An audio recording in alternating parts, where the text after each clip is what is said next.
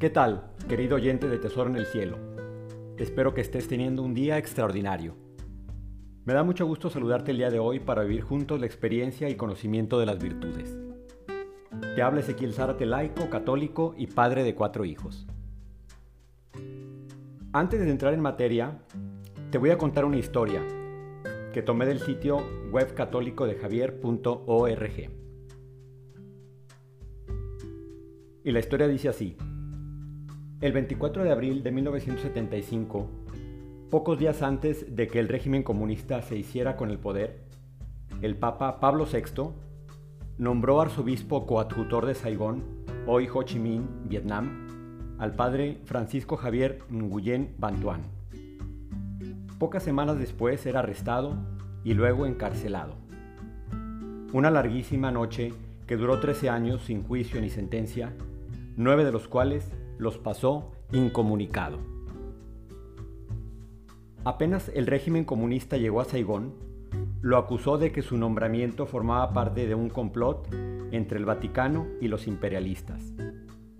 Después de tres meses de escaramuzas y tensiones, fue convocado al Palacio Presidencial, donde salió con las manos esposadas.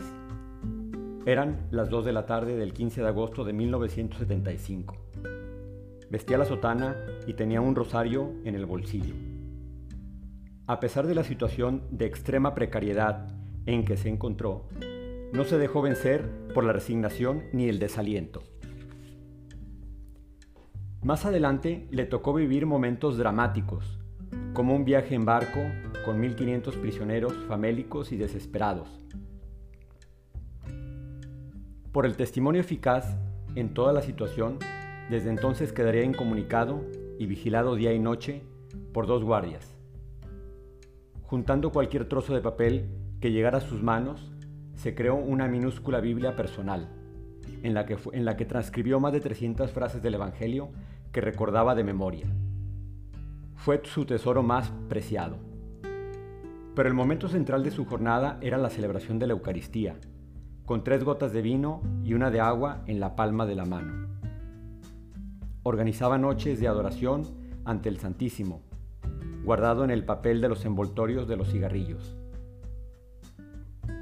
Salió finalmente el 21 de noviembre de 1988. Llegaron entonces los años de libertad en Occidente, pero exiliado de su país. Fue nombrado cardenal en el consistorio de febrero de 2001.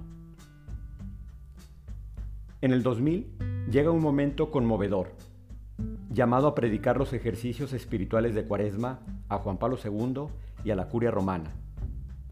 El Papa, que lo había invitado a dar su testimonio al concluir, comentó, Él mismo ha sido testigo de la cruz en los largos años de cárcel en Vietnam. Nos ha contado frecuentemente hechos y episodios de su sufrido encarcelamiento. Nos ha confirmado en la certeza de que cuando todo se derrumba a nuestro alrededor, y quizás también dentro de nosotros, Cristo sigue siendo indefectiblemente nuestro sostén. Fin de la historia. Interesante, ¿verdad? En el programa de hoy te hablaré de la virtud cardinal de la fortaleza. Hemos estado viendo las virtudes cardinales, prudencia, justicia, fortaleza y templanza.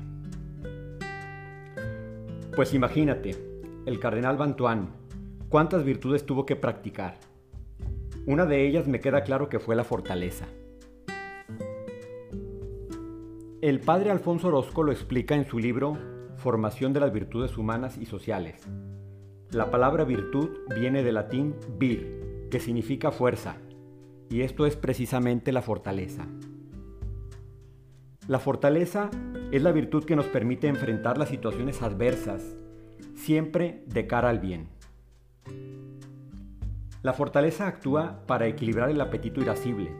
¿Y esto qué quiere decir? Se refiere a la inclinación de la naturaleza humana a los sentimientos e impulsos, y dejar que estos nos dominen. La fortaleza se apoya en la esperanza, que es una virtud teologal, por lo tanto otorgada por Dios, que le da un sentido de trascendencia a la lucha, con una visión hacia la vida eterna. La adversidad, la adversidad, por muy cruda que pueda ser, siempre debo enfrentarla con esta visión, con la visión de trascendencia, con, la con la visión de vida eterna. Los santos mártires vivieron con heroicidad esta virtud, la virtud de la fortaleza, pero en su mayor grado de expresión que los llevó a dar su vida siempre teniendo como modelo a Jesús, que hizo lo mismo por nosotros. Hoy en día podemos pensar que esto de las virtudes, que los mártires, ya es pues anacrónico, que ya no existe. Sin embargo, hoy en día sigue ocurriendo. Vamos a cumplir un año de los ataques perpetrados a las iglesias en Sri Lanka, en donde hubo muertos. Ellos son mártires, hubo hasta bebés. Así como los cristianos en Siria, en donde también hay muertos y ellos también son santos mártires.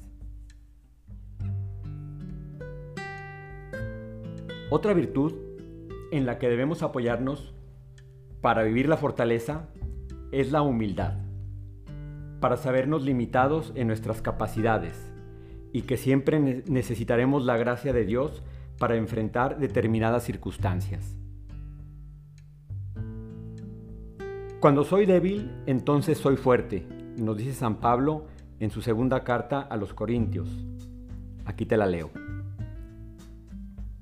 Mi gracia te basta, que mi fuerza se muestra perfecta en la flaqueza. Por tanto, con sumo gusto seguiré gloriándome sobre todo en mis flaquezas, para que habite en, en mí la fuerza de Cristo.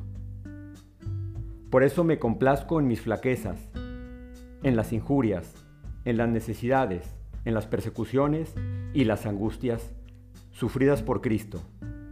Pues cuando estoy débil, entonces es cuando soy fuerte. Palabra de Dios.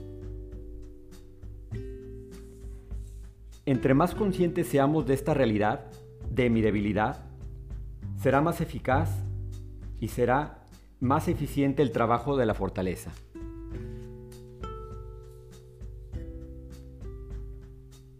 Debo poner todas las facultades con las que cuento en mi ser, inteligencia y voluntad, como si todo dependiera de mí, y poner toda mi confianza en Dios como si todo dependiera de Él.